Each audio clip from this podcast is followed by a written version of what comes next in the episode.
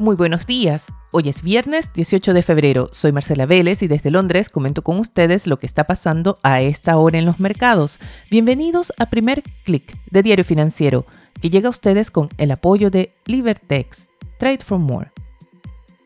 Los mercados buscan un repunte al cierre de la semana y lo hacen agarrados de las esperanzas de una solución diplomática a la crisis en Ucrania. Las esperanzas revivieron ayer a pesar de reportes de ataques en la zona rebelde de Donbass. Esta es una zona dominada por rebeldes cercanos a Moscú y que acusan que tropas de Ucrania habrían roto el acuerdo de cese al fuego con cuatro ataques.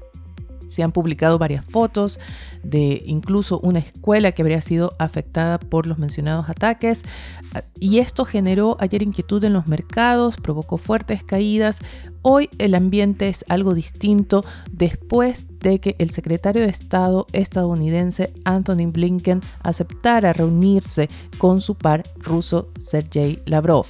El anuncio de la reunión, sin embargo, se da todavía en medio de las acusaciones de Washington de que Rusia podría invadir Ucrania dentro de los próximos días. Algunos toman el anuncio como una estrategia para mantener a Moscú a raya, con la idea de que Rusia no se atreverá a invadir Ucrania para no darle la razón a Washington. Cualquiera sea el caso, en lo que se fijan los mercados es en esa reunión de Lavrov y Blinken. Sin embargo, este encuentro todavía no tiene fecha concreta. Desde Moscú solamente señalaron que se realizaría hacia el final de la próxima semana. Así que tendremos todavía varios días de tensiones geopolíticas. Por lo pronto los mercados se aferran a esas expectativas de una solución diplomática.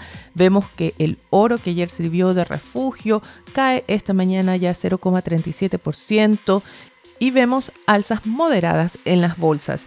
De hecho, los índices europeos están comenzando a recortar sus avances, estaban operando alineados al alza, ahora vemos más bien una sesión mixta en Europa y el Stoxx 600 queda plano, todavía con cierta tendencia al alza, pero mucho ojo, esto es una indicación de que podría cambiar la tendencia en las próximas horas.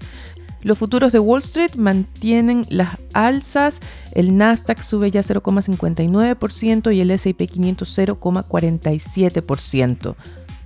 El dólar opera plano con cierta tendencia a la baja, esto está ayudando también a un repunte del cobre que sube 0,6% en Londres. En otro activo en el que se refleja las expectativas de que no habrá un conflicto armado en torno a Ucrania es en el petróleo que cae con fuerza esta mañana. El barril de WTI ya pierde 1,57% y cae al rango de los 90 dólares. Además del tema geopolítico, la inflación y la acción de los bancos centrales sigue siendo importante en los mercados. Ayer tuvimos la declaración de Philip Lane, economista jefe del Banco Central Europeo, que planteó no un ajuste monetario agresivo de parte del emisor de la eurozona, pero sí el inicio de un proceso de normalización. Las declaraciones de Lane son importantes para aclarar el panorama de política monetaria en la eurozona después de ciertas declaraciones contradictorias de la presidenta del BCE, Christine Lagarde. Mientras en Estados Unidos tendremos una agenda marcada por intervenciones de banqueros centrales, tendremos a los presidentes de la Fed de Chicago y Nueva York en conferencias distintas, así como a dos gobernadores de la Fed también con conferencias agendadas y uno de ellos será la vicepresidenta de la Fed, Lael Brainerd. Vayamos ahora a un tema diferente y es lo que pasa en la sesión en Asia, que se desacopla de sus pares europeos. Tenemos una sesión a la baja, el Nikkei cae 0,41%, el índice regional pierde más de 1%, arrastrado sobre todo por la caída de 1,88% del Hang Seng de Hong Kong. Esta ciudad está en alerta ante una rápida expansión de la variante Omicron. Se espera que lleguen restricciones mucho más duras como parte de la política cero COVID que impulsa Beijing. Pero además de la pandemia, otro factor que golpeó a la sesión en Hong Kong fue la caída de las acciones tecnológicas chinas. Meituan, la gigante del delivery de comida a domicilio, sufrió una caída de 15% después de que se reportara que las autoridades de Beijing le ordenaran bajar sus tarifas. A esto se suman reportes de la prensa estatal que divulgaron un discurso o una intervención de Xi Jinping exigiendo a los reguladores acelerar reformas laborales para el sector de plataformas digitales. Y ya que hablamos del sector tecnológico, vayamos ahora a las criptomonedas que también buscan un repunte esta mañana. Están muy asociadas con este tímido regreso de apetito por el riesgo. Vemos un alza de apenas 0,50% del Bitcoin que intenta llegar a los 41 mil dólares. Pero el sector recibe una noticia bastante importante esta mañana y es la decisión de Sequoia Capital, uno de los fondos, si acaso no el fondo más importante o influyente de Silicon Valley en el área de Venture Capital, que anuncia un nuevo fondo por entre 500 y 600 millones de dólares para invertir exclusivamente en criptomonedas. Vayamos ahora a temas locales y revisemos lo que trae en su portada Diario Financiero. El titular, muy importante, da cuenta del pedido del coordinador eléctrico a Enel para que postergue hasta septiembre el retiro de la central a carbón Boca Mina 2.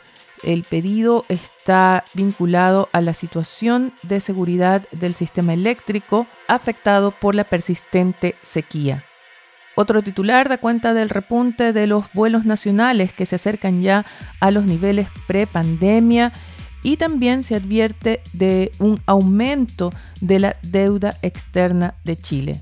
Y si están preocupados por cómo la inflación afectará a sus activos, no dejen de revisar el sitio web de DF+, es dfmas.df.cl, que trae una guía para protegerse de la ola inflacionaria.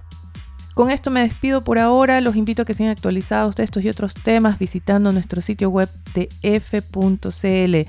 Recuerden que si tienen un tema particular que quieren que abordemos en nuestro especial de todos los miércoles, no dejen de escribirme con sus sugerencias a mi cuenta de Twitter, arroba Marcela Vélez, o a través de mi correo electrónico mveles.df.cl.